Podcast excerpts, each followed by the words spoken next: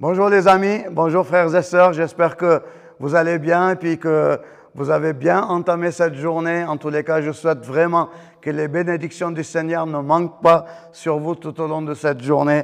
Eh bien, juste, j'aimerais aujourd'hui faire la suite un peu ce que nous avons vu hier lorsque, en fait, tu es assailli par les attaques de l'ennemi qui vient contre ta vie, lorsque des choses inattendues viennent toucher ta vie, viennent, vient atteindre ta vie et viennent euh, te miner dans ta tête, dans tes pensées. Que faire? Comment réagir?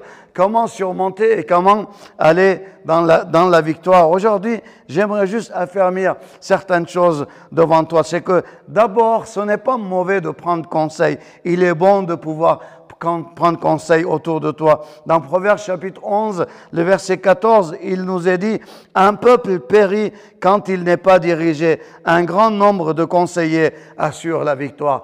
Prends conseil autour de toi par rapport aux circonstances que tu vis. Bien souvent, l'ennemi travaille en nous isolant. Plus il arrive à t'isoler, plus tu arrives à agrandir les difficultés dans ta, dans ta vie. On est très très fort, on est des champions pour, faire, pour avoir des conversations personnelles. On converse dans notre tête avec nous-mêmes, des conversations imaginaires où on commence à méditer, on commence à penser et quand l'ennemi se mêle à nos conversations imaginaires, nous voici en train d'imaginer le pire qui peut arriver, le pire qui peut nous arriver. Mais il est bon de pouvoir, quand tu es en situation de crise, quand tu es sous attaque, dans une difficulté, de pouvoir prendre conseil. Téléphone pas à n'importe qui, mais téléphone à un homme ou une femme de Dieu, quelqu'un de ton entourage que tu sais qui est en communion vivante avec Jésus, expose-lui ta situation, partage avec lui et probablement que tu vas recevoir un éclairage différent par rapport au résultat que tu arrives dans tes pensées imaginaires. Et une fois que tu reçois tout cela, le deuxième point que j'aimerais t'apporter aujourd'hui, les chrétiens ne sommes jamais appelés à rester passifs quand l'ennemi nous attaque. On n'est pas appelé à dire, oh, je peux rester passif, je peux rester calme, de toute façon, le Seigneur a toutes choses contrôle entre tes mains, c'est vrai, mais le Seigneur, à un moment donné, te pousse à l'action. C'est pour ça que tu es appelé à te lever et non pas à battre en retraite, mais on est appelé à se lever et à riposter à l'ennemi.